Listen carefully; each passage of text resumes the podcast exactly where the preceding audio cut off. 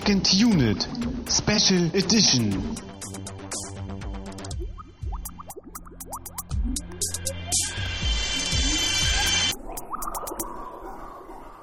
Herzlich willkommen zu einer neuen Sonderausgabe von Second Unit. Wir sind immer noch euer Lieblingspodcast Nummer 1 und ich bin immer noch Christian Steiner und habe bei mir immer noch und schon wieder und für alle Ewigkeiten Tamino Mut. Hallo, auch von mir und jetzt machen wir endlich mal ein Special, wo wir, also wo zumindest ich ein bisschen Ahnung drüber habe, nicht so wie bei James Bond. Also wieder mal eine schöne Abwechslung. Mhm. Und vor allen Dingen finde ich das eigentlich auch eine schöne Abrundung so für das Filmjahr. Auf jeden Special, Fall. Special, aber auch, dass der Hobbit jetzt äh, bald rauskommt im Kino. Das Eben. ist irgendwie eine, eine, eine fast schon totgeglaubte Tradition, wie, die, wie wieder auferlebt in den nächsten drei Jahren oder in den nächsten zwei Jahren. Wir dürfen jedes Jahr zur Weihnachtszeit ins Kino gehen und äh, erneut nach Mittelerde reisen. Oh, schön, Schön, oder? formuliert, ja. Ähm, genau. Da der Hobbit bald ansteht, äh, schauen wir oder wühlen wir uns jetzt ein wenig durch die äh, Herr der Ringe-Trilogie. Ja, und wir machen das diesmal auch so, dass wir einmal pro Woche ein Special veröffentlichen. Das war bei James Bond ein bisschen ärgerlich. Da sind wir ein bisschen in Zeitdruck gekommen aufgrund äh, privater Gründe. Ja. Aber jetzt haben wir das ein bisschen weiter auffächern können und wir können dann immer schön jede Woche eine Episode präsentieren, so quasi als Second Unit Adventskalender für den Hobbit. Oh, bisschen auch verfrüht. Auch schön, ja. ähm, und wir haben, wie immer, falls ihr das zum ersten Mal irgendwie hier hört, äh, wir reden über einen Film und über unsere Meinung zu dem Film. Wir ordnen den ein wenig ein. Und äh, das macht man ja immer so schlecht, wenn man irgendwie nichts dabei zu trinken hat. Man muss ja bei so einer Diskussion auch die Kehle schmeicheln. Mhm. Und äh, deshalb suchen wir uns immer pro Ausgabe auch ein Getränk, was in, hoffentlich irgendwie zum Film passt. Und äh, dieses Mal bei der Herr der Ringe Trilogie äh, haben wir uns quasi auch eine Trilogie in Getränkeform ausgesucht. Und zwar ähm, trinken wir dieses Mal nämlich Saft. Und äh, Saft. Sechsmo Saft, ja. Äh, und das ist irgendwie, es ist, es ist wieder abartig, in was für einer Konsumwelt wir leben, denn es ist Saft für den Sport. Und zwar einmal vor dem Sport, einmal während des Sports und einmal nach dem Sport. ja, es gibt tatsächlich für jeden Einsatzzweck äh, irgendwie Was für ein Unsinn, ja. ja, was für ein Unsinn trifft es gut. Und zwar ist das jetzt, also äh, wir sind jetzt ähm, im Warm-up natürlich. Also das ist jetzt das Getränk vor dem Sport, was wir haben. Und gerade weil Herr der Ringe, wir gucken es jetzt in der Extended-Version auf DVD, der geht irgendwie drei Stunden oder so. Oder dreieinhalb. Ich glaube dreieinhalb sogar, ja. Äh, pro Film. Also da, da muss man auch irgendwie ein wenig ähm, durchhalten können. Und wie ich gerade sehe auf der Packung, ist tatsächlich Koffein auch in diesem Saft. Koffein im Saft. Ja. Okay. Irgendein komisches. Extrakt und Koffein steht drauf. Äh, Traube-Beeren-Geschmack. Ja, und stilgerecht in der Plastikflasche. Ja, das ist ja auch ein Sportgetränk, ne? Also ich glaube, das Getränk hat nicht ganz so äh, die Klasse wie der Film, aber vielleicht passt es ja trotzdem so ein bisschen dann in die Reihe. Schauen wir mal. Ja, also wir hätten eigentlich auch so, einen- so einen richtig selbst gezüchteten Kräutertee oder sowas trinken müssen. Das hätte auch gepasst. Mhm. Aber, Aber auf jeden Fall, das ähm, Getränk klingt auf jeden Fall auch nach Fantasy, würde ich sagen. Also überhaupt auf Ja. so eine Idee zu kommen, da braucht man, glaube ich, schon eine Menge Fantasie für. Deswegen würde ich sagen, äh, Zum Prost. Und äh, ja, Vorbereitung vor dem Sport. Ich finde es immer noch abartig. Mhm. Das schmeckt jetzt erstmal nur wie Saft, würde ich sagen. Ja. Was ich gut finde, weil ich mag Saft sehr gerne. Allerdings war ich nie der Meinung, dass man irgendwie Saft äh, in Verbindung mit Sport bringen könnte. Also weder davor noch dabei. Also eigentlich soll das ja eher gut sein, irgendwie Wasser oder vielleicht Schorle zu trinken ne, während des Sports. Aber naja, Ja. wenn das auf der Packung steht, dann Ja. wird das ja wohl stimmen. Wir müssen uns an, dieses, äh, an, an, den Beipackzettel quasi halten. Ähm, ja, wie du sagst, das ist halt irgendwie so ja, beerig. ich finde es auf jeden Fall traurig. lecker. Ja, ist so eine rote Mischung, glaube ich, ne? So Mhm. Waldfrüchte-mäßig. Waldfrüchte, das Ja. passt natürlich auch sehr schön. Das war kein Zufall, dass ich das Ah, gesagt habe. hervorragend. Ja, äh, Ja, wollen wir uns man, aufmachen in die Wälder Mittelerdes? Ja, bitte. Also wir nehmen das Getränk mit, äh, kann man irgendwie machen, aber muss man auch nicht. Ist jetzt irgendwie so ein bisschen, da fehlt irgendwie so der. Hm. Mhm. Es schmeckt, ich glaube ich, auch nicht. ganz so süß, wie Saft normalerweise schmeckt. Hm? Vielleicht ist da auch gar nicht so viel Zucker drin, wegen Sport und so, wer weiß. Keine Ahnung. Glaub, ja. Lassen wir das, kommen wir zum Film. Ähm, bevor wir anfangen, holen wir, glaube ich, äh, wahrscheinlich auch in dieser Sendung eher noch ähm, ein bisschen größer aus. Ähm, denn ich glaube, wir müssen auch ein bisschen noch im Vorfeld über diese Sonderrolle der Trilogie sprechen und vielleicht auch über diese ganzen Extended-Version und auch über vielleicht das Kinoerlebnis damals, was wir hatten. Also erstmal ist es ja, ist es ja eigentlich Wahnsinn, dass diese Filme überhaupt rausgekommen sind. Also die, Mhm. die, die Herr der Ringe Bücher oder das Buch, das eine Buch quasi in seinen drei äh, Ausführungen, das gilt oder galt ja eigentlich als unverfilmbar. Genau, also ich, ich kenne eigentlich auch nur einen Versuch, den es gab, das mal zu verfilmen. Das war, ich glaube, in den 80ern. Das war so ein Zeichentrickfilm. Mhm. Den habe ich auch mal gesehen. Der geht von der Story her, glaube ich, ein bisschen weiter als der erste Teil jetzt heute. Mhm. Und der war aber wirklich äh, mäßig, würde ich mal sagen. Also der war jetzt nicht grausam oder so, aber der hatte auf jeden Fall Schwierigkeiten. Und damals hatte man zum Beispiel noch diese Technik des Überzeichnens benutzt. Kennst du das? nee. Also, dass das halt nicht reiner Zeichentrick war, sondern dass es halt schon irgendwie Schauspieler waren, Aha. teilweise, die aber dann übergemalt wurden. Und dann hat man halt schon so diese zeichentrickartigen Figuren gesehen, die sich aber schon wie Menschen bewegt haben. Aber halt auch nur in manchen Aha. Szenen. Okay. Also die Orks zum Beispiel wurden, glaube ich, ganz oft so gemacht damals. Äh, Es ging natürlich auch viel mehr so in die Richtung Kinderfilme, eben als Mhm. Aber äh, das war auf jeden Fall jetzt kein gelungener Film und deswegen gab es halt auch nur dann diesen einen Teil davon. Mhm. Ich glaube auch, dass so unser allgemeines Thema, was wir in jeder dieser drei äh, Sondersendungen ähm, aufgreifen könnten, die Frage wirklich ist, handelt es sich bei den Filmen um einen Film Mhm. in drei Akten oder in drei Kapiteln oder sind es tatsächlich, oder ist es tatsächlich eine Trilogie, also drei einzelne Filme, die ein großes Ganzes Ja, oder zumindest kann man es irgendwie so gucken. ne? Ja. Also das Buch von Tolkien selber war ja auch nie als Trilogie jetzt gedacht. Das war ein einziges Buch, nur sein Verlag hat ihn damals dazu gedrängt, das in drei Büchern äh, zu veröffentlichen. Und deswegen hat er sich dann halt irgendwie nach langem Hin und Her dann dazu entschlossen, das auch zu machen. Ja. Ja, Ähnlich aber- wird's wird's mit Sicherheit auch mit den Klar, Filmen sein, aber bei dem Film ist natürlich schon so ein Ding, die kamen damals ja auch immer mit einem Jahr Unterschied raus. Ne? Und es gab ja bestimmt Ja. auch Leute, die vielleicht dann nur den zweiten Teil gesehen haben, aus welchen Gründen auch immer, kann ja sein. Also ist ja schon eine interessante Frage, ob das überhaupt möglich ist, jetzt wirklich nur den zweiten Teil mal zu gucken. ähm, du hast die Bücher als Hörbücher, glaube ich, gehört, ne? Genau, ich bin nicht so die Leseratte. Ich hatte mal angefangen, das erste Buch zu lesen, bin, glaube ich, so 100, 150 Seiten weit gekommen. Das ist aber auch schon eine, eine Weile her und war mir einfach ein bisschen zu anstrengend. Damals auch noch, da war ich noch jünger. Mhm. Und heutzutage ist es halt echt so, wenn ich was lese, dann ist das irgendwie äh, 98 Prozent äh, zu Philosophie fürs Studium. Und wenn ich halt in meiner Freizeit was machen möchte, dann will ich nicht unbedingt ein Buch lesen. Ist einfach so meine persönliche Einstellung. Aber Ja. Hörbücher liebe ich halt sehr, weil dabei kann ich dann irgendwie noch alte Videospiele spielen, wo der Sound nicht so wichtig ist oder so. Und das entspannt mich dann sehr. Ja, und deswegen habe ich mir da auf jeden Fall die Herr der Ringe Bücher schon einmal angehört. Ich habe auch mal so ein Hörspiel gehört. So ein, so ein halb Hörbuch, halb Hörspiel Mhm, war das. War mhm. auch ganz interessant. Den Hobbit habe ich auch mehrmals angehört. Also zumindest kenne ich mich ein bisschen aus in der Materie, nicht wie bei James Bond. Ja, dafür übernehme ich aber so ein bisschen die Rolle. Also ich habe die Filme damals äh, im Kino einmal geguckt, vor elf Jahren, zehn Jahren und vor neun Jahren. Gott, ist das lange her. Und danach nie wieder. Ja, und Also- das Buch hattest du, glaube ich, auch nur mal angefangen, meintest du, oder? Das Buch, das erste habe ich auch zur Hälfte, glaube ich, gelesen und fand das jetzt auch nicht. Geht mir generell auch so wie dir eigentlich. Ich bin auch nicht so die riesen, äh, die riesen Leseratte. Ähm, Ich will das Buch auch gar nicht kritisieren. Also Nein, das ist nein. natürlich schon, schon toll geschrieben auch, aber es ist schon anstrengend, finde ich. Man muss da auch wirklich Sitzfleisch haben, man muss gerne lesen, um da durchzukommen. Und das sind einfach so Sachen, die treffen einfach nicht so auf mich zu. also ich will auf jeden. Fall im nächsten Jahr mal wieder mehr lesen und ich könnte mir schon vorstellen, auch mal Herr der Ringe wieder rauszukramen und das dann nochmal zu versuchen und jetzt vielleicht auch gerade so nach diesen Specials, nach dem Kinofilm nochmal äh, mich vielleicht ein bisschen begeistern lassen. Aber ähm, ja, also mir fehlt so ein bisschen auch die Grundlage. Also ich war damals ganz zufrieden auch mit den Filmen, so im Kino. Äh, dann kam sie ja als diese Extended-Version auf DVD raus und ich habe die ja eben jetzt erst vor ein paar Wochen äh, dann auch, auch selber gekauft, weil Ja, außerordentlich günstig war diese Box, ne? Was war das? 20 Euro für alle drei Extended-Versionen? ja halt oder? auch aus England wieder importiert, ne? So da, da kann man dann ja auch besonders gute Schnäppchen machen. Mhm. Aber also das klang vielleicht auch so ein bisschen schon in den, in den, also ich kann mich erinnern an 12 Monkeys und so. Ich habe ja so ein bisschen meine Probleme so mit zu viel Fantasy, mit zu viel.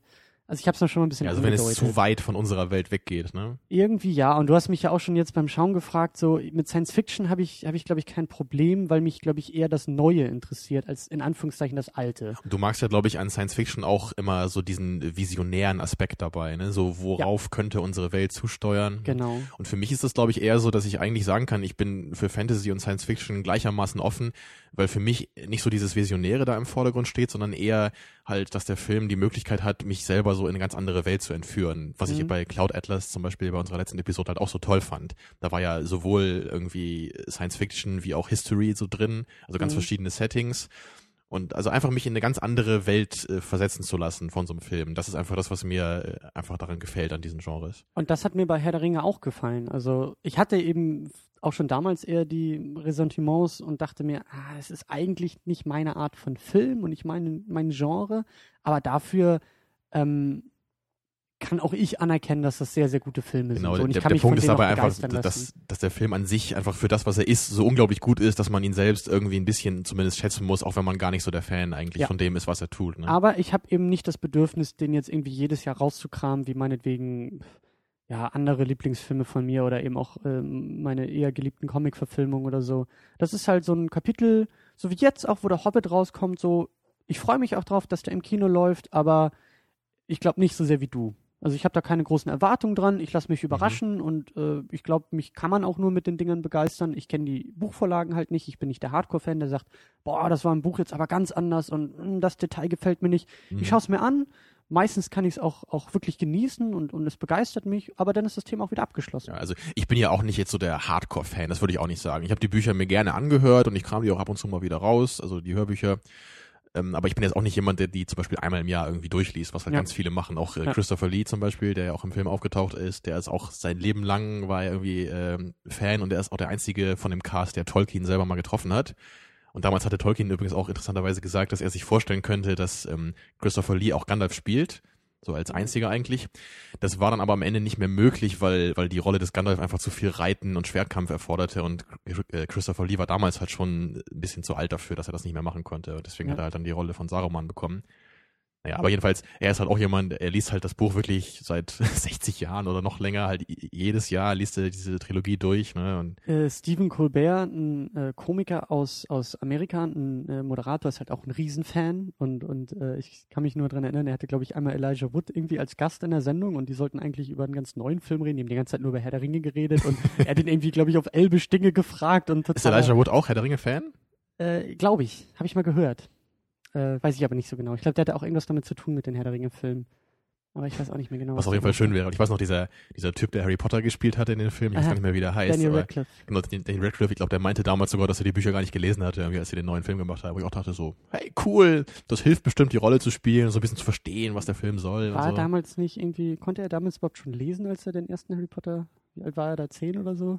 Na gut, ja, okay. zwölf oder so, aber trotzdem, das, da, dafür ist ja, ist Wir ja die sind nicht Bücher bei Harry gemacht, Potter, Ne? wir müssen die Kurve wieder kriegen. Ähm, wo waren wir? Wir waren bei den Ich meine nur so, es Film? wäre schön, ne, wenn halt auch Leute wirklich ein bisschen Fan der Materie sind, die halt den Film auch machen.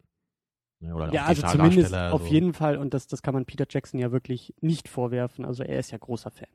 Das Eben. merkt man, das merkt man Genau auch. das, ja. Aber das überhaupt- ist mal sehr, sehr wichtig bei solchen Buchverfilmungen, gerade von Büchern, die so einen Stellenwert haben.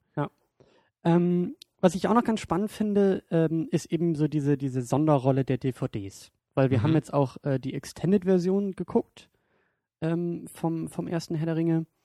Und ich kann mich auch nicht dran erinnern, dass das davor überhaupt mal so passiert ist. Und ich glaube auch danach kann ich mich auch nicht wirklich dran erinnern, dass es nochmal bei anderen Filmen wirklich irgendwie schon fast mit Vorsatz so viel gedreht wurde, dass die DVD-Version nochmal so umfangreich Aber ist. bei Watchmen zum Beispiel, da gibt's doch auch eine relativ umfangreiche Extended-Version, oder? Die ist doch auch irgendwie eine Dreiviertelstunde länger, wenn ich mich jetzt nicht irre. Das weiß ich nicht. Ich Oder? habe ich hab die auf jeden Fall im Regal liegen. Ich hab Oder Apocalypse. Now, den gibt's ja auch in der Redux-Version, ist auch irgendwie über eine Stunde länger, glaube Ja. ich, oder eine Dreiviertelstunde. Ja, schon, aber das es, ist ich meine, ja... es, es gab schon so ein paar Filme, die so ähnlich waren. Ne? Es gab jetzt halt nicht so diese DVD-Edition wie bei Herr der Ringe, ne? dass man den gleichen Film wirklich so richtig aufgestockt hat an allen Ecken und Enden. Ganz genau. Aber es gab ja schon öfter mal so Director's Cut oder halt auch so eine, so eine Redux-Version.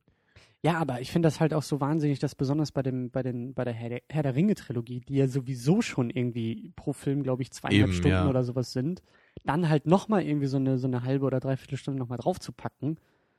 Also das ist schon, das ist schon mutig, das Ja. überhaupt auch den Leuten äh, zuzumuten. Also ich fand das ja so ein bisschen aus technischer Sicht äh, ganz charmant, als wir jetzt das eben auf DVD geguckt haben, nicht auf Blu-ray, aber auf DVD, dass wir halt mitten im Film die DVD wechseln mussten. ja. Das, das kenne ich halt höchstens irgendwie von Xbox-Spielen oder so. Da passt das alles, da passt das ganze Spiel nicht. so wie früher so DVD. Kassette umdrehen, ne, bei der Hälfte. Genau, genau. Das fand ich halt irgendwie ganz amüsant. Mhm. Ähm, Also ich glaube, man kann das auch nur in dem Ausmaß machen, weil der Film halt so eine unglaublich große äh, ja, Fangemeinde hat und ja auch von vornherein dieses Material halt schon von so vielen Leuten so äh, geliebt wurde. Und es ja noch immer nicht komplett verfilmt ist, auch in der, in der Extended-Version. Klar, Es fehlen ne? ja immer noch elementare oder wichtige Dinge oder, oder einige Dinge aus den Büchern. Ja, viele Ja. Details natürlich da. Ja. Gerade Tom Bombadil zum Beispiel. Das wundert mich zum Beispiel Genau. auch, dass man den nicht in die Special Edition gepackt hat. Weil der, der ist vielleicht für den Plot nicht sonderlich wichtig, aber er ist halt für das viel sehr, sehr wichtig, finde ich. Mhm. Naja, aber da kann man sich natürlich dann immer drüber streiten, ne? was soll jetzt dann rein und was nicht. Aber ich finde es auf jeden Fall sehr, sehr schön, dass es sowas gibt. Dass man halt die Möglichkeit hat, wenn man Ja. sagt, ich bin jetzt nicht so der Herr der Ringe-Fan in, jedem Detail und ich will jetzt nicht dreieinhalb Stunden so einen Film gucken, dass ich mir dann die Kinoversion nehme, die ist lang genug. Ja. Da kriege ich trotzdem so das Elementare und die besten Szenen vom Film mit. Ne? Aber wenn man halt wirklich so ein bisschen mehr Liebe zum Detail hat, dann hat man die Extended-Version und dann ist eigentlich letzter, letztendlich jeder zufrieden. Und vor allen Dingen ist es auch ähm, nicht als nicht nur als Bonusmaterial irgendwie beigepackt, dass du halt irgendwie so halbe Stunde äh, rausgeschnittene Szenen irgendwo in einem Menü versteckt hast und die guckst du dir alle hintereinander nach und musst überlegen, an welcher Stelle gehört das jetzt wohl rein, sondern nein, das ist direkt Mhm. in den Film reingeschnitten, teilweise dann ja glaube ich auch mit Special Effects und sowas äh, erweitert, dass es auch wirklich passt. Also ich habe neulich äh, die äh, Blu-ray vom Amazing Spider-Man geguckt, wo halt auch eine Menge rausgeschnittene Sachen drin sind und das ist dann halt so, du siehst dann an manchen Stellen so, ja, okay, da ist noch, du siehst wirklich den Greenscreen und du siehst die fehlenden Effekte und Ja, Das man, ist man halt hat die. Szenen halt nicht abschließend für den Film dann äh, bearbeitet, weil man Genau. schon wusste, das wird dann nichts werden für den Film. Ne? genau, genau. Aber das, äh, das hat mir eigentlich ganz gut gefallen. Und auch wie du sagst, äh, auch dass es eigentlich so diese beiden Varianten gibt. Das ist, also ich will das Thema eigentlich auch langsam abschließen, aber das ist echt das, was ich mir von George Lucas immer gewünscht hätte. Mhm. Wir sagen, gib mir doch jede neue Fassung von Star Wars, gib mir doch trotzdem noch die alten. Gib Eben, mir doch die lass jedem die. Möglichkeit, seine Version zu schauen. Wenn jemand sehr stark Probleme hat mit diesem älteren, ein bisschen, naja, billigeren Look, könnte man vielleicht fies sagen, von den Star Wars Filmen, dann hat derjenige halt die neuere Version, da gibt es ein bisschen bessere Effekte, die ist Ja. ein bisschen remastered, die sieht besser aus. Ja. Und dann kann man die gucken. Ist ja auch völlig in Ordnung. Aber ich meine, gerade bei Star Wars, das ist ja auch so ein etwas, das ist einfach so wichtig für so viele Leute, dass halt auch diese ursprüngliche Version, die, die so viele Menschen damals im Kino verzaubert hat, ne, Ja. dass die eigentlich noch äh, für alle Leute zugänglich ist. Das ist ja fast schon, äh, fast schon sowas, dass es irgendwie im Allgemeinen gut irgendwie zugehörig wäre. Und was ich auch noch sehr schön äh, bei, bei Herr der Ringe damals im Kino fand, ähm, so diese, ja, wie schon erwähnt, so diese Tradition, die da draus geworden ist. Also ich bin halt damals eben mit, mit äh, zwei, drei Kollegen, glaube ich, äh, Schulkameraden, halt wirklich jedes Jahr zur gleichen Zeit ins Kino gegangen und hab eben den nächsten Herr der Ringe geguckt. Mhm. So, das war halt einfach, du bist halt raus aus dem ersten Film und wusstest so, nächstes Jahr stehen wir hier an gleicher Stelle und haben den nächsten geguckt und freuen uns. Und Hast du deine Freunde einfach ein Jahr nicht gesehen und hast so, nächstes Jahr wieder hier, ne, dann treffen wir uns Na, äh, 7 Uhr und dann geht's los. Das jetzt nicht, aber, aber so diese, diese Routine auch dahinter zu haben. Ähm, also ich war schon echt traurig, als dann auch der letzte im Kino lief, da, wo ich mir Ja, auch so da dachte, oh, das war recht, jetzt die äh. letzten drei Jahre so schön. Daran erinnere ich mich auch noch. Ich war auch damals mit meiner Mutter dann da, weil sie halt auch so ein großer Herr der Ringe-Fan war und auch als Kind die Bücher auch super gerne gelesen hatte. Das war auch immer schön, ne? So einmal im Jahr, dann auch so zu dieser Zeit, ne? Jetzt Genau. es wird draußen langsam kälter, es wird Ja, genau. dunkler, aber man hat trotzdem diese wunderschönen Filme, die einen von innen dann erfreuen können. Ganz genau. Und, und auch irgendwie nicht so, ich weiß nicht, das unterscheidet das ein bisschen von anderen Sequels, so wie bei, bei den Star Wars Prequels. Ich meine, gut, die halt jetzt nicht gut waren oder, oder meinetwegen jetzt auch bei, bei den ganzen Superheldengeschichten, wo du auch weißt, ja gut, in zwei Jahren kommt der nächste, aber das ist irgendwie was anderes. Das ist halt Mhm. irgendwie so, du weißt halt gar nicht, wie weit das führt und wann das irgendwie auch aufhört, sondern bei der Herr der Ringe-Geschichte oder jetzt auch beim Hobbit, wir wissen, es hört irgendwann auf. Das ist natürlich schade, aber das ist was anderes, als so diesen, diesen Endlos-Modus irgendwie zu haben. So alle zwei Jahre kommt der nächste und dann kommt der nächste und dann kommt der nächste und Ja. du weißt nicht, wohin das führt. Irgendwann sind wir bei Saw 7 so ungefähr. Ne? Äh, ganz man, genau. Es hat nie ein Ende und es wird auch immer belangloser dabei. Und das ist es ja eben nicht. Man weiß ja von vornherein letztendlich, dass alle drei Filme höchstwahrscheinlich ziemlich gut werden und ja auch alle unglaublich wichtig sind füreinander, um sie verstehen zu können. ganz genau. Ja. Aber gut, das erstmal zur ziemlich umfangreichen Vorgeschichte und zum ziemlich umfangreichen Vorverständnis. Äh, kommen wir langsam zum, ja, zu den Menschen, die diesen Film äh, verantworten. Ganz besonders an erster Stelle, haben wir gar nicht aufgeschrieben, aber natürlich wichtig, Peter Jackson. Ja, und ich weiß eigentlich gar nicht, ich weiß nicht, ob du dich da ein bisschen besser auskennst, wie das eigentlich dazu gekommen ist, dass gerade Peter Jackson diesen Film machen durfte. Weil wenn ich mich jetzt nicht irre, war er doch früher eher so ein Horrorfilmregisseur. Ne? Seine ersten Ja. paar Werke waren doch eigentlich eher so auch so, so Kultdinger, glaube ich, oder? Auch so ein bisschen merkwürdige Filme, eher so ein bisschen billig gemacht. Ja. Und ich glaube, er hatte doch gar nicht jetzt so, einen so einen richtigen Film in Anführungsstrichen vorher gemacht, oder? Vorher der Ringe? Das weiß ich auch nicht genau, aber ähm, Ich glaube, das war sein erstes nach- richtig nachschauen, großes Mainstream-Projekt, oder? ich glaube auch. Also auf jeden Fall in diesen Regionen. Also er hat die Dinger ja, glaube ich, alle äh, gleichzeitig gedreht. Also es gab dann, glaube Ja. ich, nochmal so einen Nachdreh im größeren, aber die sind ja alle gleichzeitig aus Kostengründen auch produziert worden. Ja, und man, darf ja auch nicht riskieren, dass möglicherweise einem der Zu äh, Schauspieler irgendwas passiert oder weiß, dass er nicht mehr mitspielen kann oder solche Dinge. Das will man Ja, ja irgendwie möglichst wenig äh, Risiko eingehen. Und du kannst die Leute, glaube ich, auch nicht zwei oder drei Jahre quasi äh, die ganze Zeit über vom Markt fernhalten, sondern die packst du dann irgendwie ein Dreivierteljahr irgendwo nach Neuseeland, lässt die drehen und dann können sie wieder andere Sachen machen, mhm. als jetzt irgendwie immer auf Abruf da zu sitzen und zu sagen, oh, ich muss jetzt aber. Ist ja vermutlich auch billiger, als jetzt irgendwie dann dauernd dein Set wieder auf und abzubauen da, das, ne? und alle das. Leute wieder zu reaktivieren.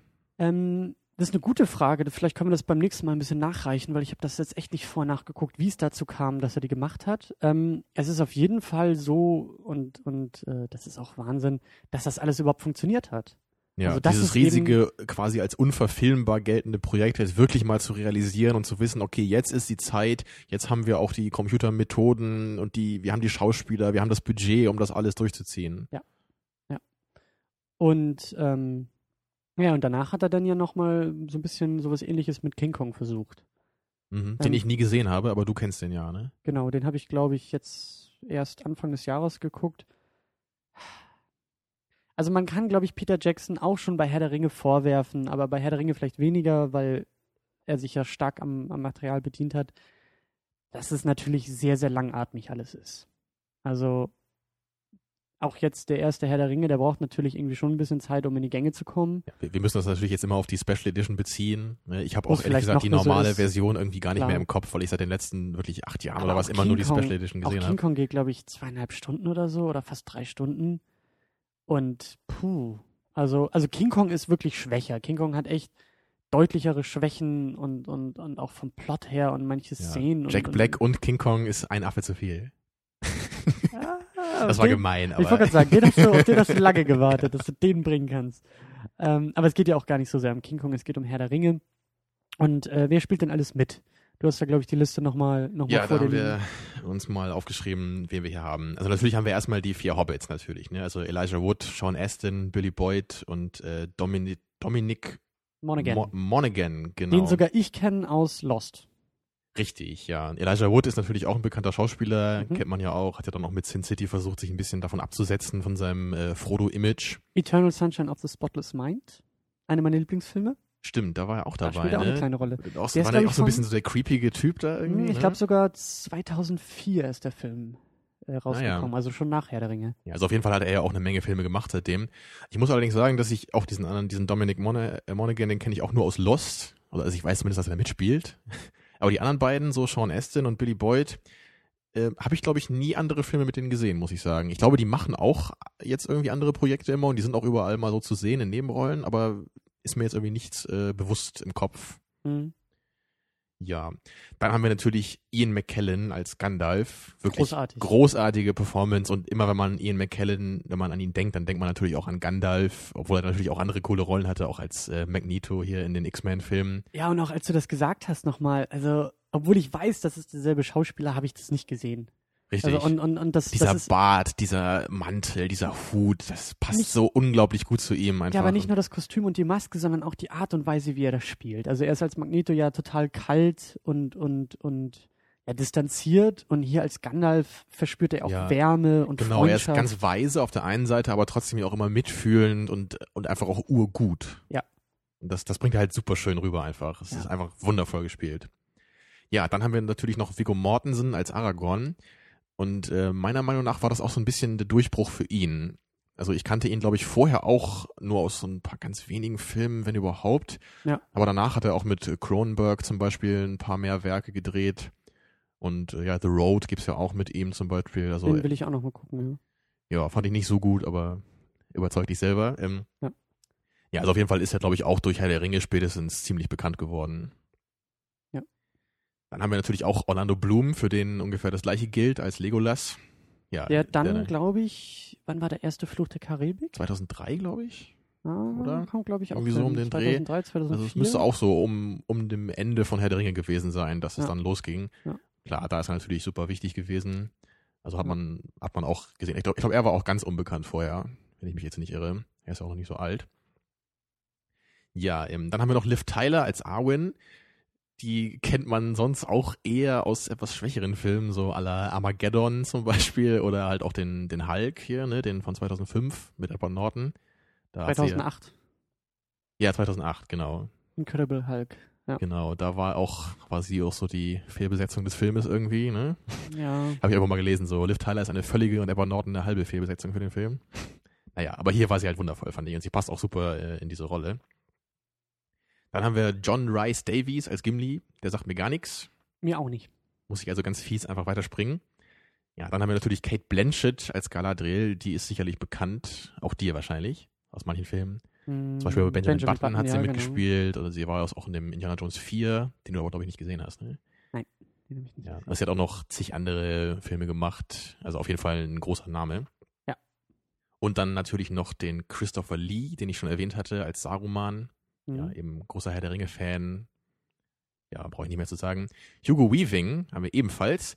Ähm, ist, glaube ich, die einzige Rolle, bei der ich äh, mich ein bisschen wundere, warum man ihn gerade genommen hat. Ich will nicht sagen, dass ich ihn irgendwie unpassend oder schlecht fand, Ähm, aber mich wundert, dass man überhaupt auf die Idee gekommen ist, ihn als Elrond zu besetzen.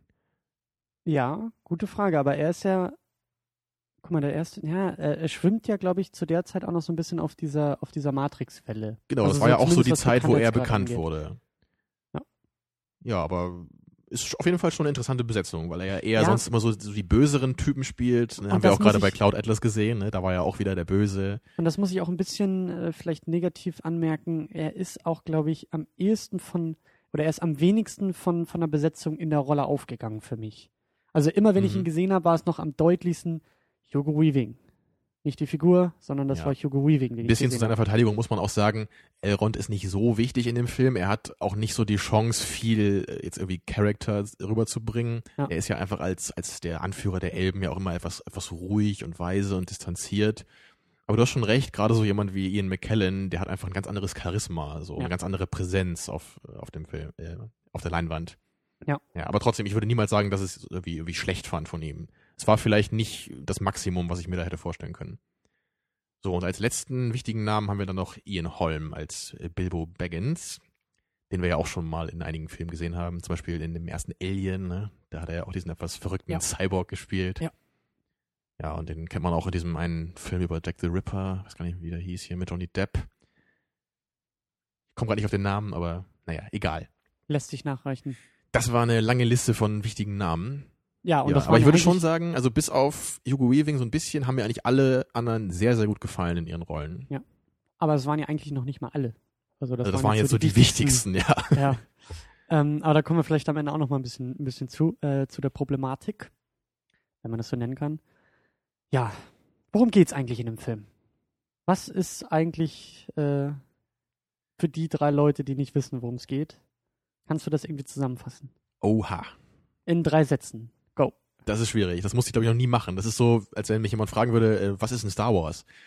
Äh, naja, also es geht darum, dass eine kleine Gruppe von Halblingen letztendlich äh, und unterstützt von ein paar anderen Gefährten, ne, einem Zwerg, einem Elben und zwei Menschen, sich halt aufmachen muss in das böse Land Mordor, um den gefährlichen Ring der Macht oder den einen Ring zu vernichten, um damit ihre Welt Mittelerde vor der Herrschaft des Bösen zu beschützen. Mhm. Reicht das so als Zusammenfassung? Das war ja technisch gesehen sogar ein Satz. Eine Menge Kommentar dazwischen, aber. Ja, ich mache jetzt bis zum Ende der Sendung nur noch Semikolon und dann ist es ein Satz immer. Sehr schön. Semikolon. Semikolata. ja. Ähm, ja. Das klingt jetzt echt, ich bin ein bisschen erstaunt, dass du das so gut zusammenfassen konntest. Ich glaube, ich hätte mich da echt äh, schwerer getan. Eigentlich ist es ja ganz simpel, aber irgendwie auch nicht. Weil wir haben jetzt erstmal das erste Kapitel dieser riesengroßen Geschichte äh, aufgemacht. Es geht ja erstmal noch darum, dass sich so die Gruppe überhaupt erst findet, die Gefährten Aber ich glaube, man kann bei vielen auch sehr guten Filmen das eigentlich sehr knapp runterbrechen, worum es eigentlich geht. Genau wie bei Apocalypse Now. Da geht es darum, dass ein, General, äh, ein, ein Soldat und eine Gruppe von Soldaten ne, versuchen, diesen abtrünnigen General da zu finden. Darum geht's in dem Film letztendlich. Ja. Aber das gibt ja trotzdem noch nicht wieder, was eigentlich das Gute an diesem Film ist. Deshalb äh, ist unsere Sendung auch länger als äh, ein Satz. Dankenswerterweise, ja. Ja. Ähm, ja, vielleicht sollten wir ein paar. Also ich finde es echt schwierig. Das wird, glaube ich, auch in der nächsten Sendung vielleicht ein bisschen leichter, vielleicht auch nicht, ähm, überhaupt so äh, einzelne Punkte rauszugreifen, weil das wirklich so ein riesen Mammutwerk auch in dieser Extended-Version Ja. einfach ist, was Und weil ja die Geschichte auch noch gar nicht abgeschlossen ist jetzt in dem ersten Film. Ne? Wir haben ja wirklich erst jetzt ein Drittel hinter uns. Und weil er, weil er auch sehr bildgewaltig ist. Also das Mhm. ist immer noch, also jetzt auch beim, beim Schauen auf dem auch relativ großen Fernseher, dachte ich mir auch so, ja, das ist natürlich alles nicht schlecht, aber sowas muss man immer noch im Kino gucken. Also wenn sie da durch, durch diese, Ja. über, über den Fluss fahren Genau, und in an den diesen Booten, ne? das, das kommt im Kino natürlich nochmal ganz anders rüber. Und es ist im Endeffekt ja auch nichts anderes als ein Werbevideo für Neuseeland. Also Peter Jackson hat ja seine Heimat Natürlich. perfekt eingefangen. Das in war eigentlich der Existenzgrund für den Film. Deswegen durfte er den wahrscheinlich auch noch machen. Genau, und die letzte Szene war eigentlich ursprünglich Come to New Zealand, the land of happiness. Genau. Das haben sie komischerweise rausgeschnitten. Tja, Merkwürdig. ähm, nee, aber so diese auch, wie gesagt, diese ganzen Landschaftsaufnahmen und so, das, das wirkt im Kino. Also da kann ich mich echt noch dran erinnern, äh, als ich den im Kino gesehen habe, wie das damals gewirkt hat. Und ja, das ist einfach auch so diese Welt Mittelerde. Das, das ist ja auch das Faszinierende an dem Buch, also als Ja. einer von vielen faszinierenden Aspekten. Eine riesige Welt, die aber auch gar nicht so dicht bevölkert ist eigentlich. Es gibt ganz viele alte und verlassene Landstriche. Und, und das sieht man ja auch im Film. Es wird ja ganz oft marschieren sie durch diese völlig unberührten Landstriche, wo eigentlich niemand ist. Und also diese Landschaft kann im Grunde auch für sich selbst sprechen dann. ja, und, und auch dieses ganze Universum, was da sozusagen erschaffen wird. Also das, das finde ich so ein bisschen vergleichbar mit Star Wars. Oder wahrscheinlich hat Star Wars sich da auch eine Menge von Herr der Ringe abgeguckt. Das, äh, so rum macht es ja eher Sinn. Aber dieses hineingeworfen sein in diese Welt. Nicht Mhm. erst, also klar, jetzt Herr der Ringe fängt auch erstmal mit vielen Erläuterungen an, aber das ist halt alles eine Vorgeschichte. Also wir werden halt durchaus in eine Welt und in einen Ist-Zustand geworfen und erleben nicht, wie diese Welt erst entsteht oder, oder Genau, also es, Ne? es gibt bei, bei Herr der Ringe zum Beispiel, im Buch selber fängt das auch ein bisschen anders an als hier. Da lernen wir erstmal sehr viel über die Hobbits. Ne? was Genau, sind das ja. eigentlich für Wesen und was machen die so ein bisschen in dieser Welt? Und erst im Laufe des Buchs erschließt sich uns eigentlich, was diese Welt eigentlich ist. Und es gibt ja von Tolkien auch noch ein ganz anderes, äh, auch glaube ich, vielleicht sogar noch größeres Werk als Herr der Ringe. Das Silmarillion heißt das. Ob Mhm. dir das was sagt. Aber das ist so ein bisschen so quasi die Erläuterung für dieses Herr der Ringe-Universum. Also da werden dann genau solche Fragen beantwortet, wie du gerade äh, gestellt hast. Eben, wie ist diese Welt entstanden? Ne? Und dann geht es richtig so um diese Götterlegenden davon und wie kam äh, Sauron nach Mittelerde. Habe ich auch noch nicht ganz äh, durchgearbeitet, habe ich auch als Hörbuch, aber äh, mhm. habe ich erst teilweise gehört, ist halt auch sehr umfangreich. Aber das finde ich gut. Das merkt man auch jetzt in den Filmen irgendwie so das Gefühl von hinter jeder Ecke und hinter jedem hinter jeden Figur äh, gibt es eine Vorgeschichte und eine Geschichte. Genau das ist ja wirklich einer der zentralen Aspekte bei Herr der Ringe, die dieses Werk so großartig machen. Dass es halt wirklich so unglaublich tief durchdacht ist. Und dass da so unglaublich viel Liebe in, in jedes Detail ist. Da hat wirklich jeder Charakter, wie du sagst, seine eigene Geschichte, seine eigenen Vorfahren. Es gibt ganz viele verschiedene Gebiete und einzelne Länder, die alle irgendwie auch was bedeuten. Und natürlich, da kann man jetzt im Film nicht so viel Zeit drauf verwenden, das alles zu erklären. Aber im Buch wird das ja auch ganz oft dann immer beschrieben, auf, auf manchen Seiten dann, ne, wie ist dieses Land irgendwie zu dem geworden, was es gerade war, was ist hier früher passiert und solche Dinge. Das trägt einfach dazu bei, dass man diese ganze Welt als ein richtig stimmiges Universum empfindet. Und Hut ab vor Peter Jackson, dass er auch nicht in diese Falle getappt ist, zu sagen, oh, ich will jetzt aber jeden einzelnen oder jede einzelne Rasse und jedes einzelne Gebiet erstmal noch Eben. großartig Da erklären. muss man natürlich dann wirklich schweren Herzens irgendwelche ja, Kompromisse eingehen. Und natürlich als Hardcore-Fan kann man da bestimmt dann auch ziemlich böse sein an mancher Stelle, wenn man das will, ne? Wenn man das will, aber man muss sowieso ähm, bei jeder Verfilmung von irgendwelchem Material, egal ob Comic oder Buch oder Videospiel oder äh, was auch immer, äh, muss man da irgendwie ein bisschen offen für Also ich denke halt gerade so bei, bei Herr der Ringe, da muss man als Fan, glaube ich, einfach mal so ehrlich sein und sagen, besser geht es nicht als Film. Wenn man damit noch nicht zufrieden ist, kann man nichts machen, aber man kann einfach von dem Film nicht mehr erwarten als das, was wir bei Herr der Ringe gesehen haben. Das meine ich ja so ein bisschen. Also dann, ich glaube, ist ein starkes Statement auf jeden Fall, dass es nicht besser geht. Ich gehe diese Tendenz, glaube ich, auch mit dir. Aber es holt vor allen Dingen alles aus dem Medium Film raus. Du kannst es Ja. anders machen, du kannst es vielleicht auch noch besser machen, aber dann musst du wahrscheinlich das Buch in ein anderes Buch umschreiben. Und genau, man kann natürlich sagen, dass Film. das Medium Film an sich einfach nicht dazu in der Lage ist, die Essenz oder die Klasse von Herr der Ringe völlig zu erfassen, was sicherlich auch zum gewissen Teil mindestens stimmt. Ja. Aber wenn man es sich in eine Filmform verpackt, dann kann man, glaube ich, das nicht viel besser machen als hier. Da ist so Genau. viel Liebe und Aufwand reingeflossen. Und ich würde halt auch dazu gerne noch kurz sagen, so gerade auch im Vergleich zu anderen Buchverfilmungen, also gerade wenn man jetzt an diese Harry Potter-Reihe zum Beispiel denkt, die Bücher habe ich auch früher alle gerne gelesen und ich kenne mich damit Ja. auch relativ gut aus. Aber die Filme sind meiner Meinung nach einfach ziemlicher Dreck. Also das muss ich halt wirklich schon so sagen. Ich fand die ersten drei, glaube ich, noch ganz okay.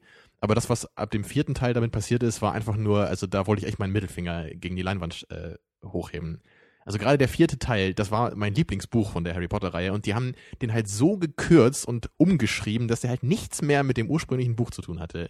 Die ganze Geschichte wurde halt so hingebogen, ne? also einzelne Charaktere haben plötzlich andere Funktionen und andere Intentionen und es ergibt einfach keinen Sinn mehr, gerade in Bezug auf das Buch. Mhm. Und das ist halt für mich so ein schönes Beispiel, wie man es halt eben nicht machen darf. Man muss halt schon irgendwie dem Ursprungsmaterial noch treu bleiben, finde ich. Man darf nicht einfach nur sagen, wir machen jetzt irgendwie eine Geschichte, die auch jetzt Harry Potter Band 4 heißt und wir packen das jetzt alles irgendwie so hin, dass das als Film irgendwie noch funktioniert, ne? Aber es ist mir völlig egal, was die Fans davon halten letztendlich oder was das Buch eigentlich hergibt. Aber hat das nicht auch, äh, hat Peter Jackson nicht auch ein bisschen an den Figuren rumgeschrieben und rumgedoktert? Also ich habe das äh, vorhin nur ein bisschen gelesen und überflogen. Also ähm, ich glaube gerade Aragorn, der irgendwie in den Büchern gar nicht so voller Selbstzweifel und, und Unsicherheiten Natürlich, ist. es gibt, so. es gibt gerade im Detail natürlich eine Menge Änderungen. Zum Beispiel auch die Szene, wo Liv Tyler eingeführt wird, ne, als Arwen. Da, da nimmt sie ja Frodo auf ihr Pferd mit und, und bringt sie hier nach, nach Rivendell da. Im Buch ist das einfach irgendein so unbe, äh, äh, un, unwichtiger Elb letztendlich, kann man, kann man so sagen. Mhm. Aber im Film nimmt man einfach jetzt diese Möglichkeit wahr, um einfach einen der wichtigen Charaktere einzuführen. Und da finde ich es einfach ein bisschen unangemessen, wenn man dann irgendwie als Fan jetzt aufschreit und sagt, was, das ist ja nicht originalgetreu, was soll das denn? Sondern es ist einfach sinnvoll in Hinsicht auf die Story und auf das Pacing des Films. Und wir Ja. müssen ja irgendwie auch unsere Lead-Characters irgendwie kennenlernen. Ne? Wir können nicht einfach dann unsere Zeit quasi damit verschwenden, dauernd irgendwelche Nebencharaktere zu zeigen, die nie wieder auftauchen. Und das ist in meinen Augen durchaus jetzt schon ein Problem für jemanden, ja, der auf die Filme guckt, ohne, glaube ich, die Bücher zu kennen. Es sind unglaublich viele Gesichter, unglaublich viele Charaktere, unglaublich viele Beziehungen schon untereinander und ähm, äh, also das ist, das macht durchaus schon Sinn, so wie du sagst, halt auch gewisse Funktionen dann vielleicht eher in, in die vorher mehrere Charaktere hatten, auch in, in, in eine Figur zu stecken, weil das sonst einfach zu unübersichtlich Mhm. wird. Weil, wie gesagt, also ich könnte dem Film jetzt schon vorwerfen, also in dieser Version, es sind einfach zu viele Charaktere. Oder das, was du auch gerade sagtest mit, mit, mit Aragorn, ne? gerade dieser Selbstzweifelaspekt ist natürlich im Buch auch so ein bisschen erwähnt. Das ist ja auch der Grund, warum er irgendwie letztendlich ins Exil gegangen ist und eben nicht seinen Platz als König von Gondor äh, eingenommen hat. Aber das macht man natürlich jetzt äh, im Film dann ein bisschen stärker, weil es einfach so als, als spannendes Moment irgendwie gut funktioniert. Und das, es, Ja, es, es, es, macht halt so einen Konflikt haben. so ein bisschen. Ne? Ja. Es ersetzt so einen Konflikt, der sich am Ende dann halt auflösen kann im dritten Teil, wo Aragorn dann endlich seinen rechtmäßigen Platz halt antritt als König von Gondor. Ja. Also das ist, für mich ist das halt hier alles wirklich problemlos äh, zu verzeihen.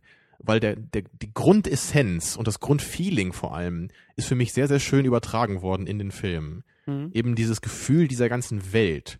Und da ist halt auch kein Charakter jetzt plötzlich irgendwie völlig äh, anders als im Buch, also so 180 Grad oder so. Ne? Das, Da gibt's schon Änderungen im Detail, aber die sind für mich eigentlich immer, also, oder ich, ich erkenne immer, warum man das gemacht hat, weißt du? Und Mhm. bei Harry Potter war es kannst eher oft nicht- so, du was kannst- soll das so? Du kannst Peter Jackson nicht böse sein, weil du siehst, er hat sich für etwas entschieden, was nicht so in dem Buch war, aber du hast das Gefühl, Eben. das war eine richtige Entscheidung. Und ich habe das Gefühl, er hat es auch mit einem tränenden Auge gemacht. Er hat gewusst, man muss es machen, aber äh, perfekt geht's halt dann nicht. Aber er hat es, glaube ich, so schön gemacht, wie es möglich war. Das fasst es echt gut zusammen. Ähm, ja, vielleicht noch ein paar, ein paar technische Aspekte oder so, auf die wir vielleicht noch äh, eingehen sollten. Ähm, ein wichtig, wirklich sehr wichtiger Punkt sind in meinen Augen die Special Effects. Ja, also, die ja eben auch revolutionär waren für ihre Zeit. ja, ganz besonders die, die Massenschlachten mit, mit computeranimierten Figuren. Da gab es glaube ich, echt so Gollum. neue äh, Art und Weisen, wie man eben diese Szenen animiert hat, in denen wir ganz viele einzelne Soldaten sehen, die sich alle unabhängig voneinander bewegen. Ja. Ne, und dass es halt wirklich relativ realistisch halt auch aussieht. Ja. Klar, nach heutigen Standards ist das auch nicht mehr das Beste, was wir jemals gesehen haben, aber es sieht halt immer noch gut aus. Das ist der Punkt, auf den ich hinaus wollte. Ähm, ich meine, wenn man sich auch mal ein bisschen an die, an die Zeit zurückversetzt. Genau, denk gerade an, an Spider-Man 1 zum Beispiel. Ne? Da, haben- da haben wir ja auch gesagt, Jahr raus. genau das. Und da haben wir auch gesagt, als wir den auch mal für die Sendung geschaut haben, da muss man halt schon irgendwie so mindestens ein Auge zudrücken. Da sieht man halt echt, Mann oh Mann, jetzt ist hier wieder so der animierte Spider-Man ne? und jetzt ist plötzlich wieder der echte. Ja. Und so ist es einfach hier nicht. Und gerade halt auch was Gollum angeht. Ne? Den sieht man jetzt noch nicht ganz so viel im ersten Teil, aber im zweiten wird er dann ja auch äh, sehr wichtig werden. Und das ist einfach für die Zeit äh, halt grandios animiert gewesen. Ja. Besser ging es halt auch einfach damals nicht. Weiter war man einfach nicht. Und da bin ich auch auf den Hobbit gespannt, wie da noch irgendwie äh, Mhm. im Vergleich jetzt auch zu Herr der Ringe, wie, wie Gollum da nochmal wirkt, weil es sind halt fast zehn Jahre vergangen zwischen den Filmen. Ziemlich entscheidende zehn Jahre, auch was die Technik angeht. Da ist es Aber- natürlich auch schwierig, dann äh, trotzdem noch so den, den gleichen Look irgendwie von dem Herr der Ringe-Film dann beizubehalten, ne? Und Ja. trotzdem aber Ja. auch mit dem, äh, mit dem Geist der Zeit irgendwie zu gehen, was die Effekte angeht. Aber auch großartig, also wirklich großartig äh, ist der Soundtrack. Das ist mir vorher gar nicht Ja. so aufgefallen und gerade jemand wie ich, der durchaus gerne Film-Soundtracks auch hört und nicht nur zu seinen Lieblingsfilmen, sondern auch so ein bisschen abstrahieren kann und sagen kann, das ist einfach ein guter Soundtrack, den höre ich mir einfach mal so nebenbei an, weil er für sich gut ist. Mhm. Ähm, große, große Schande, dass ich die Herr der Ringe Soundtracks gar nicht so auf der Rechnung hatte bisher. Weil die wirklich. Du hast dich ja richtig gewundert, wie bekannt dir das alles noch vorkam, ne? Obwohl Ja. du es jetzt so lange gar nicht mehr so gehört hast, aktiv. Ja, ich glaube, das liegt auch so ein bisschen daran. Also ich weiß, dass äh, ähm, die Filme sind ja auch von Warner Brothers, glaube ich zumindest. Äh, äh, die haben irgendwie das Theme, als Gandalf stirbt oder vermeintlich tot ist. Ähm, das haben sie zum Beispiel auch in dem Trailer zu Man of Steel benutzt. Mhm.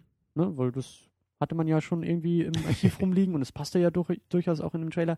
Aber ich glaube, dass mittlerweile irgendwie jedes Fanvideo auf YouTube, jeder Fan-Trailer von irgendwas zu diesen Melodien irgendwie äh, Mhm. geschnitten wird, weil das Es ist so eine ganz gut ist. episch emotionale Musik, ne? die halt einen als Zuschauer sofort völlig äh, in das äh, Geschehen halt reinzieht.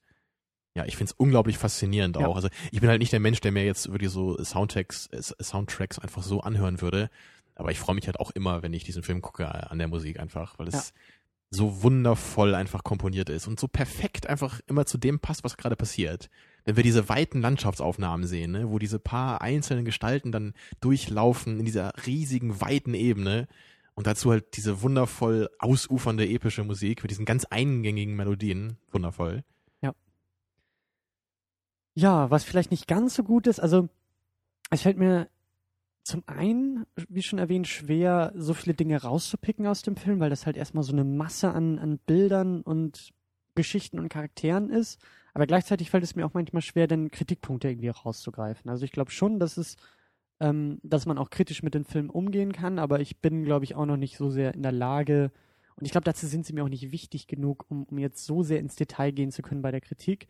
Aber so ein allgemeinerer Punkt ist tatsächlich so, ähm, der Aufbau des Filmes.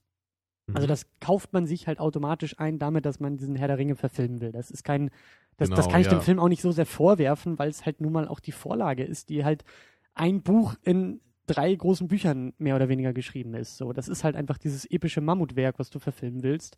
Äh, da ist das automatisch so, dass, also konkretes Beispiel, diese Vorgeschichte, die erstmal am Anfang erzählt wird.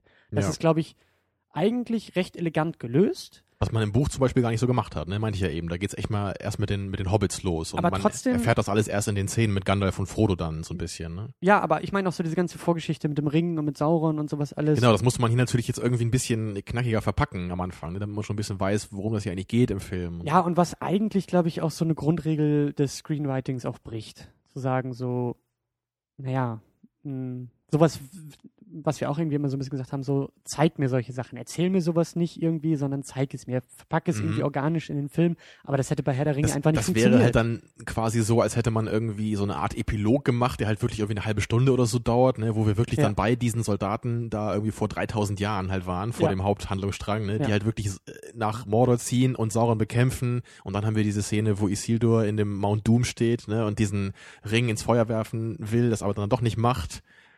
Klar, das, das ist ja im Grunde an sich schon eine Geschichte, die den ganzen Film äh, füllen könnte. Ja. Ne, Und hier musste man das natürlich in irgendwie fünf bis zehn Minuten dann erzählen. Ja. Und da hast du natürlich recht, das, das muss man dem Film dann so ein bisschen verzeihen. Das Gute dabei ist natürlich auch, dass ja die meisten Leute, die den Film gucken, das Buch ja auch irgendwie schon kennen. Ne, deswegen äh, sind die halt nicht so verwirrt dabei, weil die ja schon wissen, was das alles soll und so. Ne? Verwirrt war ich jetzt auch nicht dabei, aber es ist halt einfach nur so, so eröffnet man, glaube ich, normalerweise nicht unbedingt einen Film. Das ist nicht so Eben. die erste Wahl, die du, die du, die du hast, aber es musste halt gemacht werden, weil wenn du jetzt nur irgendwie mit den, äh, mit den Hobbits anfängst im Auenland und nach einer halben Stunde kommt erst dieser Ring zum Einsatz, dann hast du die Leute schon längst verloren. Ja, also, Dann- dann- man, man könnte sich ja durchaus überlegen, das auch so zu machen. Ne? Das hat man sich bestimmt am Anfang auch gedacht, weil es ja im Film auch so ist.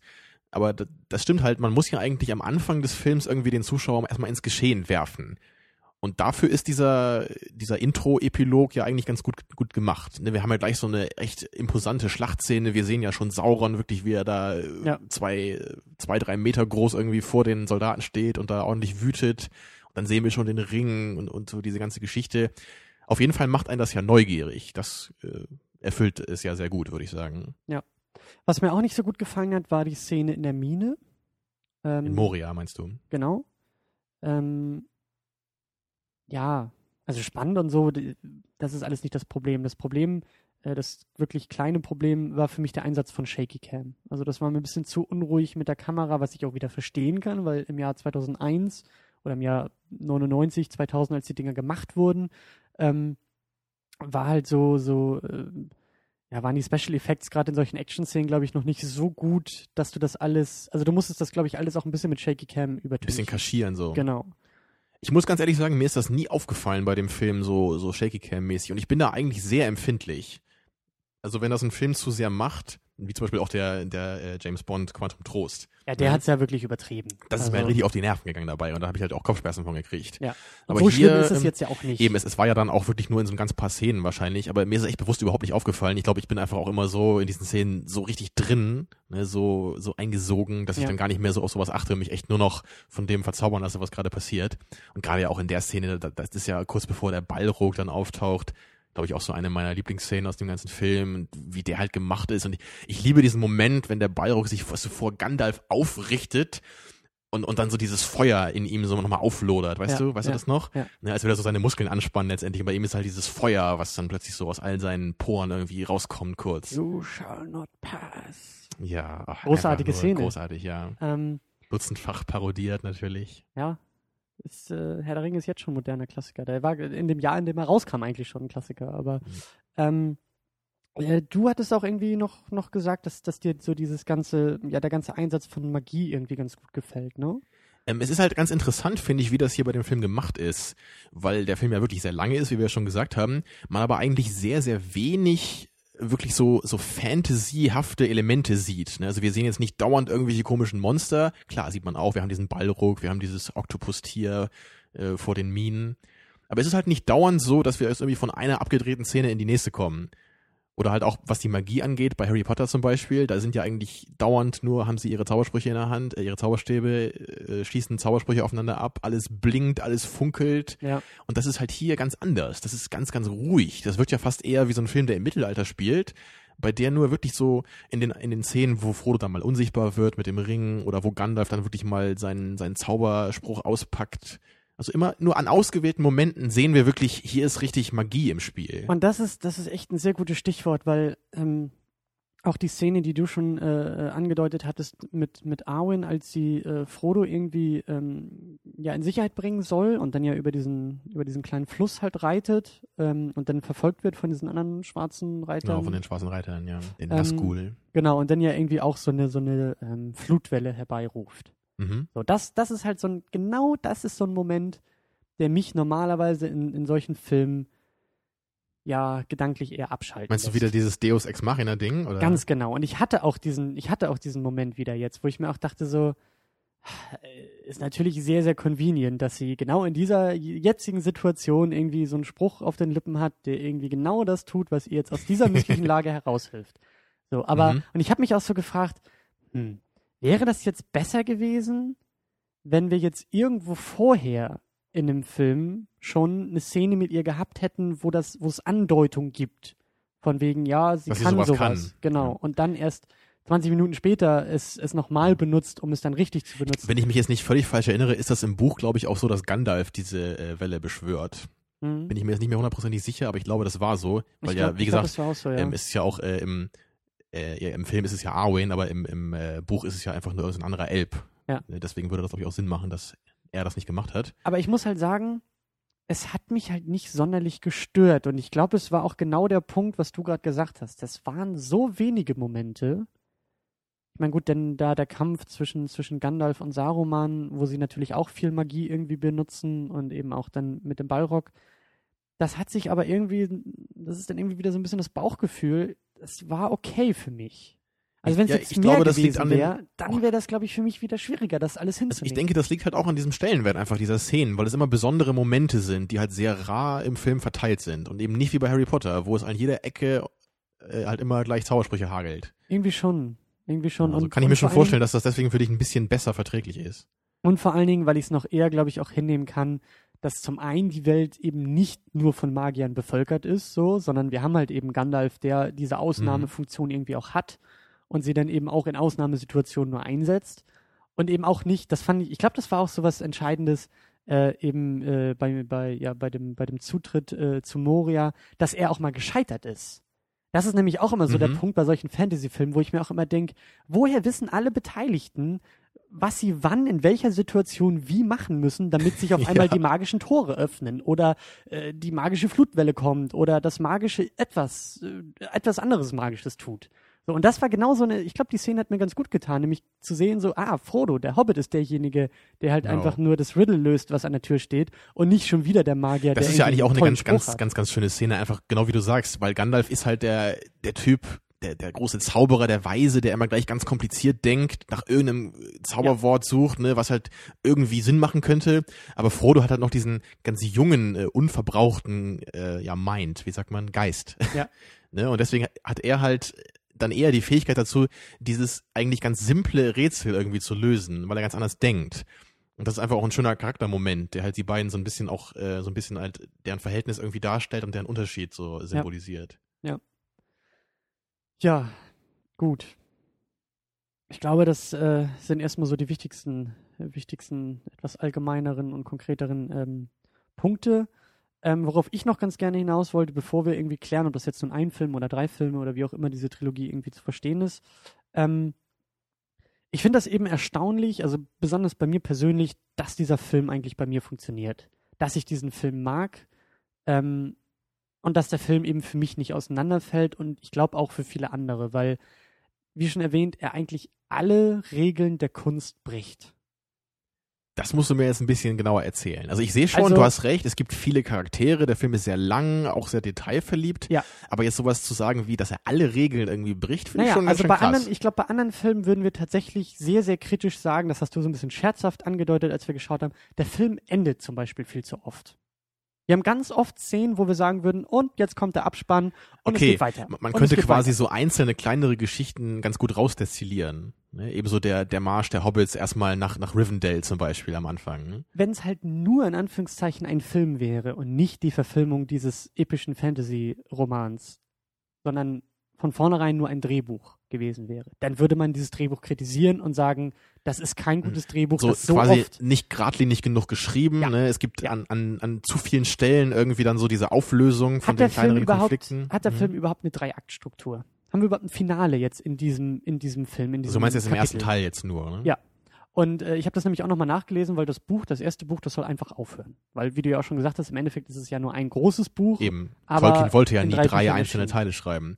Und Genau. das ist natürlich bei dem Film halt auch so der Fall. Letztendlich wäre ja äh, das viel besser gewesen, wenn der Film irgendwie zum Beispiel nach der Szene in Moria dann wirklich aufgehört hätte. Ne, Gandalf ist gestorben, sie sind der größten Gefahr in dem Film jetzt entkommen und dann könnte der zweite Teil anfangen. Also das wäre vom, vom Augenblick jetzt her zum Beispiel sinnvoller Wobei, gewesen. wobei es ja jetzt trotzdem auch sowas wie ein Finale durchaus gibt. Natürlich, aber es war ja trotzdem niemals so ein großes Finale jetzt von dem, was passiert, einfach äh, wie die Szene in Moria. Ne? Ja. Aber, Aber- man, hat, halt- man hat das halt hier eher so gemacht wie im Buch und wir können halt nicht einfach früher aufhören, weil dann der zweite Teil zu lang wird. Ne? Es, ja, und, und wie auch schon erwähnt, wir haben eigentlich viel zu viele Charaktere. So, wenn jetzt irgendwie ein Nachwuchsdrehbuchautor ankommen würde und dieses Eben. Drehbuch geschrieben Warum hätte, würde man würde- überhaupt neuen Gefährten äh, schreiben? Ne? Warum würde man nicht irgendwie Ja. vier Gefährten schreiben? Ein Hobbit, Ja. ein Menschen, ein Ja. Zauberer und ein Elben oder so. Ne? Das würde ja Genau. reichen dann den letztendlich. Mutigen, den Feigling, den Überheblichen und den Selbstzweifler und alle überkommen nachher irgendwie ihre Ängste. Mhm. Ja, das wäre dann halt eher ein Drehbuch, ne, was von quasi aus dem Nichts geschrieben wäre, um es wirklich in einen Film zu ma- verwandeln. Genau, dann. genau, und das meine ich. Also er hält sich halt nicht an die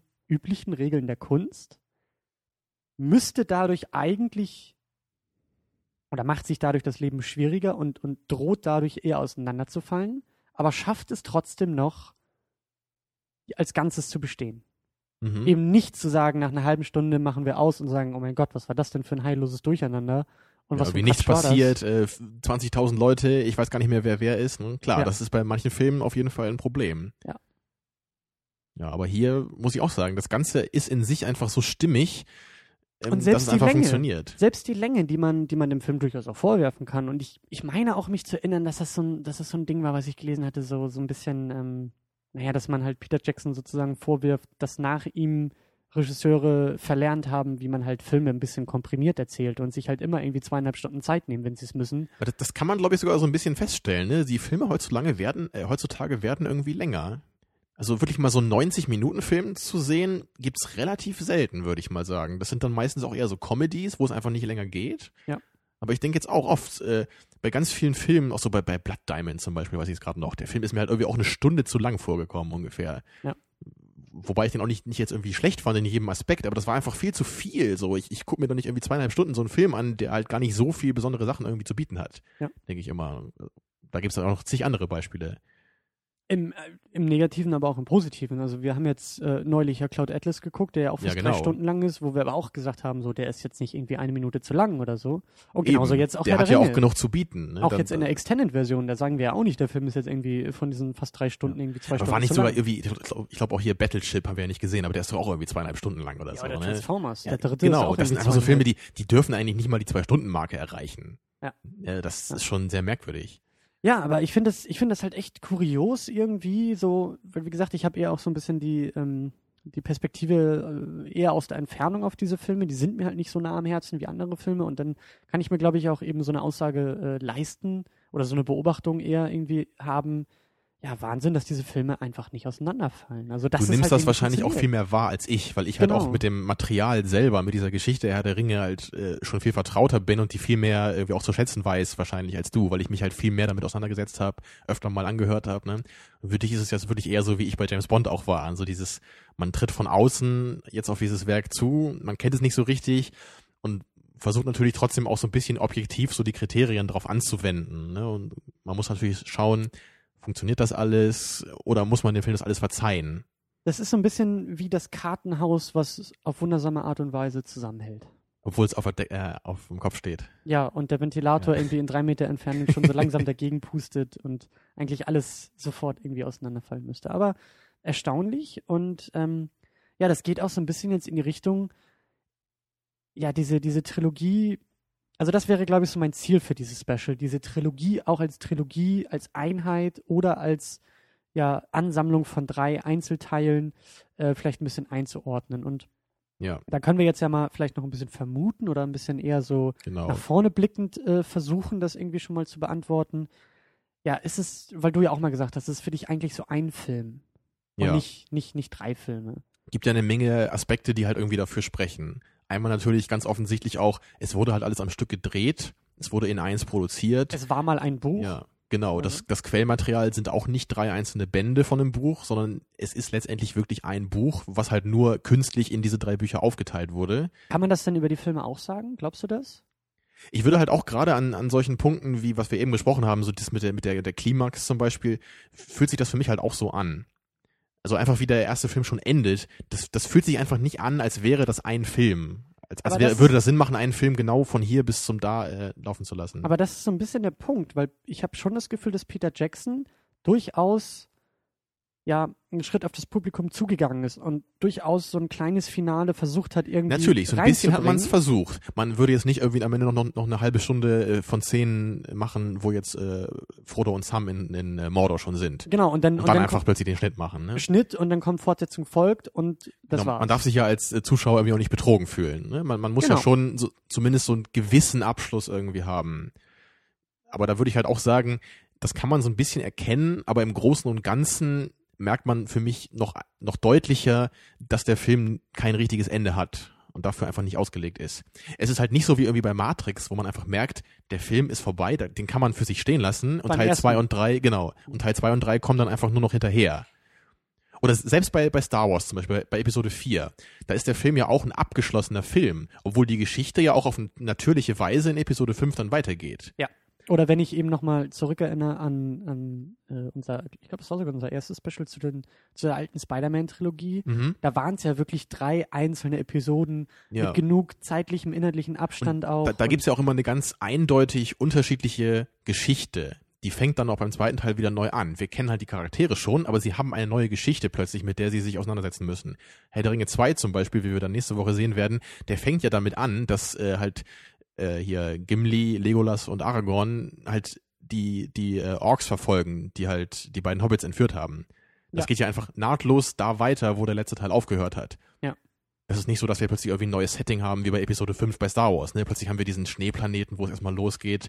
Das ist ja was ganz anderes. Ne? Da merkt man schon, da, da liegt eine größere Zeit zwischen. Das sind zwei unterschiedliche Filme. Und das ist tatsächlich auch ähm, so ein bisschen der Punkt, wo ich drauf hinaus wollte. Ich bin immer noch auf der Suche nach einer Filmtrilogie, die perfekt funktioniert, von vornherein als Trilogie geplant war und eine perfekte Einheit bildet. Weil, wie schon erwähnt, bei Spider-Man haben wir den dritten Teil, der völlig rausfällt. Der wirklich schlecht Mhm. ist oder schlechter im Vergleich zu den anderen beiden. Dann haben wir das Problem bei der Batman-Trilogie, bei der neuen, wo man tatsächlich sagen kann, Dark Knight Rises fühlt sich wie draufgefropft an.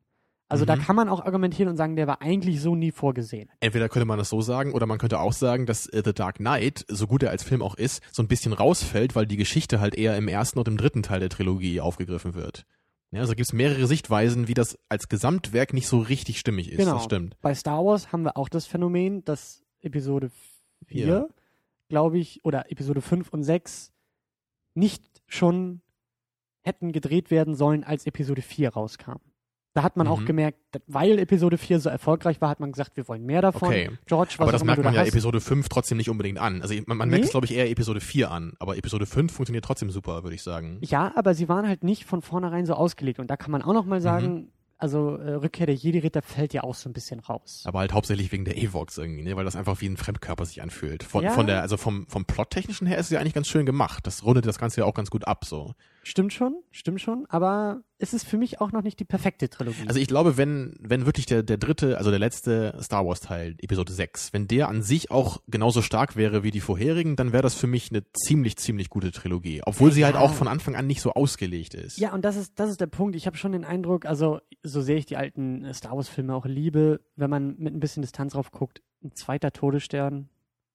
Also Ja, gut, das ist natürlich auch wieder so ein, so ein Problem, ne? da kann man sich auch vorstellen, dass George Lucas damals auch beim Drehbuchschreiben Ja, trotz gut. aller Hilfe auch Okay, gemerkt ja. hat, so mir gehen, mir gehen die Ideen Was ich halt nur meinte, das, was wir damals bei unserem Spider-Man-Special ja auch schön besprochen hatten, so diese Drei-Akt-Struktur, auch so mit, mit den Helden Genau. und wie sie sind, das finde ich halt bei den Star Wars-Teilen eigentlich gut gemacht. Jetzt erstmal nur ganz grundlegend, ne? dass wir Ja. halt so im ersten Teil gut die Einführung der ganzen Charaktere haben, im zweiten Teil sind sie halt wirklich sehr schön auf, auf ihrem Tiefpunkt irgendwie, ne? mit, mit Luke natürlich am Ende, wie er seine Hand verliert und rausfindet, dass Dark, äh, Darth Vader sein Vater ist. Und im dritten Teil löst sich das ja eigentlich auch sehr schön dann wieder auf, dass er die Konfrontation halt hat mit Darth Vader und sich dann für das Gute entscheidet. Also in dieser Weise ist es eine, sehr schöne Trilogie für mich. Du hast halt nur recht. Der, der sechste, äh, die sechste Episode ist einfach durch diese Ewok-Thematik und dieses äh, wieder aufgegriffene Todesstern-Thema einfach irgendwie so ein bisschen blöd als Film selber. Ja. Ne, weil der, der gibt halt einfach nicht so viel Neues jetzt in Plot-Hinsicht. Genau. Und eben auch, er ist noch nicht, also das wäre das wäre vielleicht auch ein Kriterium quasi an meine perfekte Trilogie, dass der, der dritte Film nochmal eine Steigerung vom zweiten sein müsste. Also, dass Mhm. wir eine kontinuierliche Steigerung haben und ich würde schon sagen, dass äh, Rückkehr der Jedi-Ritter wieder einen Tick nach unten geht. Klar. Ne? Der Peak ist halt wirklich, äh, äh, gut, für dich ist es der erste, für die Aber- meisten eher der zweite, aber ne, Ist so, auch nicht viel, ne? Ich finde den zweiten auch wunderbar und das ist auch einer meiner Lieblingsfilme, ne? Aber für mich ist der erste halt, glaube ich, auch einfach nur, weil der halt als Film selber so einen schönen Abschluss halt hat, ne? Weil der halt eben anfängt und aufhört, was der zweite halt einfach äh, nicht unbedingt kann, weil er eben der zweite Teil in der Trilogie ist. Genau. Und dann haben wir eben auch so andere Trilogien. Ähm, der Pate habe ich auch nur einmal geguckt. Da wird Aber ja da auch fällt der dritte gesagt, Teil ja auch ziemlich raus, ne? Ganz Genau. große, ganz großer Abstand zeitlich dazwischen. Genau. Und dann eben Matrix ja genauso, wo, wo eigentlich der Genau. erste Film abgeschlossen war, aber es Eben. Und dann noch zwei, drei noch hinten dran geschoben. Ja, oder wir haben Back to the Future, da ist der erste für mich halt mit Abstand der beste. Und naja, ne, da wirken die Teil zwei und drei wirken halt auch eher so äh, rangepackt künstlich. Da habe ich auch neulich äh, noch ein interessantes Video zu gesehen, wo man dann auch äh, also wo, wo, wo auch dann der äh, Autor dieses Reviews erzählt hat, was ich gar nicht wusste, dass halt ursprünglich auch der erste Teil für sich nur stehen sollte und das Mhm. gar nicht klar war, Mhm. dass das irgendwie ein Erfolg wurde oder so. Mhm. Und das halt deswegen, äh, dass halt am, am Anfang von dem zweiten Teil bei Back to the Future, dass halt echt das so abgewürgt wurde alles. Ne? Man hat ja gesehen, sie nehmen ja seine Freundin mit in die Zukunft. Und dann wird sie ja einfach ohnmächtig und liegt da irgendwie den halben Film einfach irgendwo rum in dem Wagen. Weil sie die einfach nicht wollten für diese Geschichte. Aber sie mussten sie halt kurz einbauen, weil halt der erste Film eben damit endet, dass halt Marty und seine Freundin mit dem Doc in diesem DeLorean halt in die Zukunft fliegen.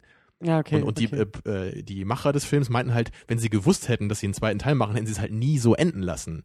Und jetzt hatten sie halt plötzlich dann die Vorgabe, wir müssen halt irgendeine Geschichte machen, die mit den Kindern der beiden zu tun hat. Und das müssen wir jetzt alles irgendwie so hinbauen. Ja, Ne? Und deswegen kam das halt am Ende dann so ein bisschen wirr dabei raus bei Back to the Future 2. Ne?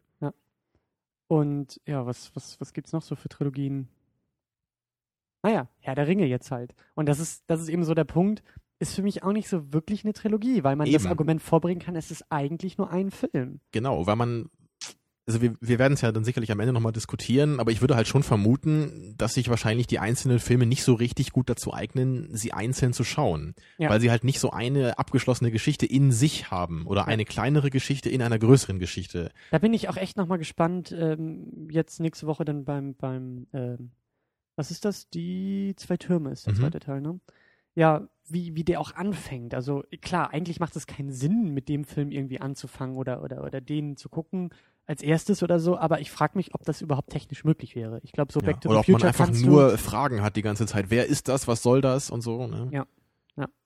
Ja, wenn man da ein bisschen mehr drauf achtet, was ich auch noch nie gemacht habe, das würde mich dann auch mal interessieren, ob das halt wirklich zumindest irgendwie geht. Aber gut, ich meine, so gesehen erfüllen sie ja aus einer anderen Perspektive dann doch dieses Kriterium an eine perfekte Trilogie irgendwie ja doch diese Drei-Akt-Struktur zu haben. Wir haben jetzt wirklich auf drei Stunden erstmal eine Einführung.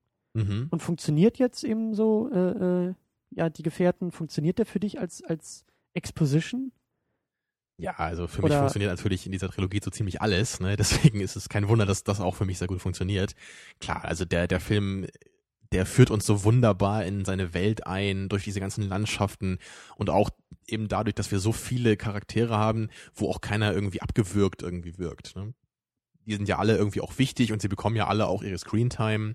Da ist nicht irgendwie der eine Depp irgendwie dabei bei den Gefährten, der irgendwie der Comic Relief ist oder irgend so ein Quatsch, sondern die Naja, sind ja alle naja. wichtig.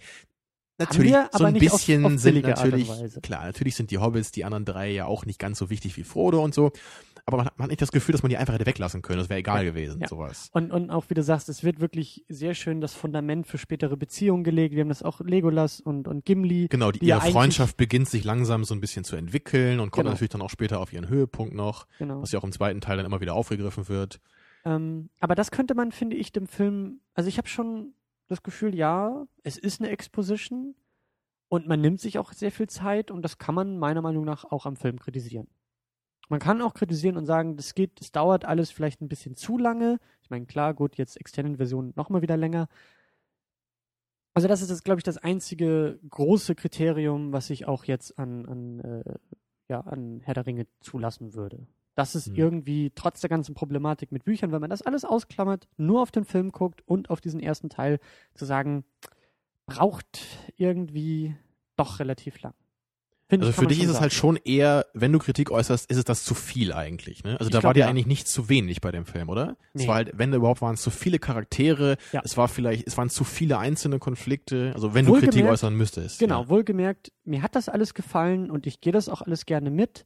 Aber wie gesagt, ich bin jetzt nicht, das ist nicht so, so nah an mir dran, die Thematik, und mit ein bisschen Abstand.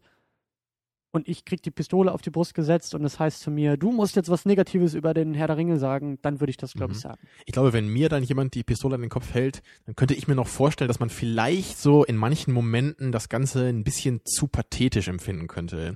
Oder so manche Charaktermomente, dass die so ein bisschen over the top sind. Was ich überhaupt nicht so empfinde, aber ich glaube, das würden andere wahrscheinlich so empfinden. Also auch gerade, wo Boromir zum Beispiel stirbt und dann Aragorn ihm sein Schwert in die Hand gibt und er hält es äh, ihm auf die Brust Ja. und dann küsst er nochmal seine Stirn und dann wird er beerdigt auf diesem Fluss, ne, und sie, sie schicken ihn in den Wasserfall. Also das kann ich mir schon vorstellen, dass das für manche Leute einfach ein bisschen zu viel des Guten ist. Ja. Ja, aber muss ich nochmal sagen, für mich ist es halt überhaupt nicht so. Und ich habe auch öfter bei anderen Filmen mal so dieses Gefühl, dass mir das einfach irgendwie zu kitschig ist und zu melodramatisch. Aber ich glaube auch gerade eben durch diese Länge des Films hat man irgendwie auch das Bedürfnis, also ich zumindest, dass auch wenn ein Charakter mal stirbt, dass das irgendwie auch gewürdigt wird einfach. Und dass man nicht einfach sagen kann, so, der stirbt jetzt irgendwie und dann so, es geht weiter und gut ist, ne? Aber das ist ja genau das, was ich vorhin auch meinte. Der Film hat, Peter Jackson hat irgendwie diese Gabe, all das, was wir jetzt auch kritisiert haben, irgendwie doch noch dann hinzubekommen. Ich Mhm. weiß nicht, wie er irgendwie mit Ducktape und, und, und äh, Sekundenkleber da alles irgendwie so zusammenhält. Dieses schon erwähnte Kartenhaus, ja. Äh, was eigentlich Mhm. zusammenfallen muss. So, das ist, Ja, was ja eben auch die große. Leistung des Regisseurs halt eben ist, wie wir auch schon mal gesagt hatten, ne? eben diese einzelnen Ja. Fäden alle zusammenzuführen, von den ganzen Statisten, von dem Make-up, von den Charakteren, von den Schauspielern, all das halt wirklich nicht verlaufen zu lassen, sondern das alles zusammenzuführen, um damit halt dieses große Meisterwerk zu erzeugen. ja, und, und das ist irgendwie, glaube ich, auch so aus der heutigen Sicht schwierig, sich in diese Lage damals auch nochmal hineinzuversetzen. Das habe ich dich ja auch gefragt. Stell dir mal vor, oder mich würde super interessieren, was so die ersten zehn Leute, die diesen Film gesehen haben, was die gedacht haben wollen. Also die, die, die Produzenten und, und, und irgendwie Chef vom Filmstudio oder wer auch immer da in so einem kleinen äh, dunklen Raum neben Peter Jackson gesessen hat und, und Peter Jackson zeigt jetzt irgendwie den Verantwortlichen den ersten Final Cut. Ja, ich denke da jetzt gerade an Episode 1, ne? das kennt man ja auch aus dieser Documentary da. Ja, ähm, ob, ob die Leute damals irgendwie schon, also was die damals gedacht haben, so, weil, weil wir kennen jetzt eben dieses ganze Phänomen und wir kennen die ganzen Oscars. Ja, und wir kennen wissen, das dass der Film natürlich unglaublich gut angekommen ist. Ja, Ne? aber ich kann mir auch vorstellen, dass, dass man so im Vakuum drauf guckt und sich auch denkt, oh mein Gott, den Film will keiner gucken und wir werden so aus, auseinandergenommen Ja, und von die der Fans Kritik werden sich und, über jede Änderung beschweren, so ungefähr. Ja. Ne? Ich glaube, bei The Hobbit ist das jetzt was ganz anderes, weil da hat, glaube ich, jetzt jeder Vertrauen in Peter Jackson. Ja. Natürlich ist auch die Messlatte jetzt wahrscheinlich noch höher als bei Herr der Ringe, weil natürlich alle jetzt einen Film wollen, der mindestens genauso gut ist. Ne? Ja. Aber halt Herr der Ringe zu toppen, wird meiner Meinung nach fast unmöglich werden, weil einfach auch das Buch The Hobbit so cool und, und äh, unterhaltsam das ist, es ist einfach nicht so groß und bedeutsam äh, wie Herr der Ringe. Es ist ja einfach auch noch mehr ein Kinderbuch. Ja. Und äh, ich hoffe mal, dass halt das, was Peter Jackson damit macht, dass das halt zumindest auch so seinen, seinen Stellenwert hat, seine Berechtigung. Obwohl ich aber eigentlich schon glaube, dass der Film nicht so großartig werden kann wie Herr der Ringe. ja, es ist irgendwie so ein bisschen dieses, in Anführungszeichen, Problem, so, er kann jetzt ja fast nur noch scheitern. Entweder er ist nur so genauso gut wie Herr der Ja. Ringe davor, also in Anführungszeichen Er ist so wie der, wie der Schütze beim Elfmeter, ne, beim Fußball. Alle erwarten, dass der Ball reingeht, ne, und wenn er Ja. daneben geht, dann sind alle böse. genau Aber wenn er das, das Tor schießt, ist es halt das Notwendige das, was man gewesen. erwartet hat, ja. Eben, ja. Genau. Ähm, also das Einzige, was mich jetzt beim, beim Hobbit so ein bisschen besorgt, ist eben diese Entwicklung von, hey, das waren mal zwei Filme und wir machen jetzt drei Filme draus, so wo ich mir auch denke, hä? Also wie, wie funktioniert das jetzt auf einmal? So, wie machst du irgendwie, Ja, das ja, interessiert mich auch. Und kommen jetzt also- doch die Extended DVD-Version ins Kino? Das und, wundert mich vor allem auch, weil halt äh, The Hobbit ist einfach viel, viel kürzer als Buch und da passiert auch jetzt nicht so unglaublich viel. Also deswegen schien mir das am Anfang als zwei Filme, schien mir das genau die richtige Dosis zu sein. Ein Film, das wäre einfach zu knapp gewesen. Das würde dann auch nicht sich so anfühlen wie Herr der Ringe jetzt. Ja. Aber, aber dass jetzt Herr der Ringe und The Hobbit gleich viele äh, Teile haben, ist schon etwas merkwürdig. Andererseits muss Peter Jackson ja auch wieder jede Menge Landschaftsaufnahmen von Neuseeland einbauen. Also wahrscheinlich ist der Mittelteil nur Landschaft. Also wir haben Wahrscheinlich werden die Hobbits durch Kiwi-Plantagen irren. Ja, genau. Also das, was, was im Buch irgendwie in drei Sätzen beschrieben ist, das haben wir jetzt in einer halben Stunde gezeigt, weil Landschaft und Landschaft und Landschaft. Und Neuseeland freut sich über die vielen neuen Touristen. Und wahrscheinlich kann ich mir vorstellen, ist so der dritte Film irgendwie zustande gekommen. Tja. Aber werden wir bald gespannt. sehen. Werden wir bald sehen. Die nächsten Oder alle Jahre, Filme werden einfach kürzer als Film selber. Kann ja Auch auch möglich, sein, ne, dass auch vielleicht jeder nur zwei Stunden geht. Dann würde ich zumindest ein bisschen verstehen, ne, was das soll. Aber es darf einfach nicht, also The Hobbit darf einfach von der Zeit her nicht genauso lang sein wie Herr der Ringe. Das, das, da kann irgendwas nicht stimmen für mich. Oder wie es neulich so schön äh, so ein Satireblatt im Netz geschrieben hat, äh, Peter Jackson verfilmt einfach jedes einzelne Blatt, jede einzelne Seite vom Hobbit als eigenen Film. Ja. Wer weiß. Tja. Ähm, na gut. Das erstmal soweit zum äh, Herr der Ringe, die Gefährten. Wir äh, widmen uns nächste Woche dann natürlich den zweiten Teil. Ja, werden natürlich Türme? auch einige Themen sicherlich wieder aufgreifen, die wir heute erstmal so ein bisschen angerissen haben. Ja, ich würde den, glaube ich, auch ganz gerne ähm, ebenso unter dem Blickwinkel äh, schauen wollen. So ist, funktioniert er als zweiter Akt. Genau, wie sehr kann der Film für sich selber stehen? Genau. Und eben für mich ja natürlich auch wieder, äh, ich kenne die Extended-Version noch nicht.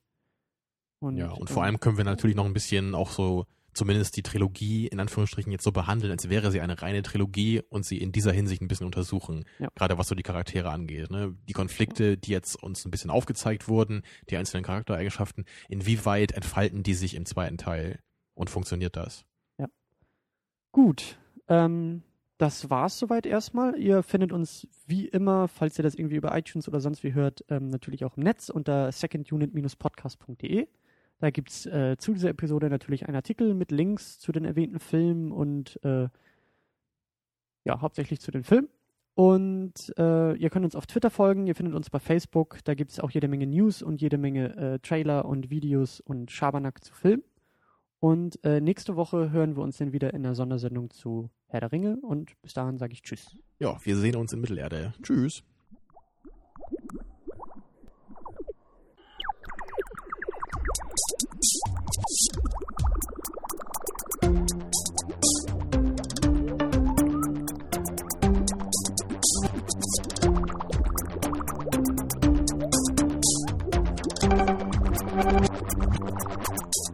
Second Unit Special Edition.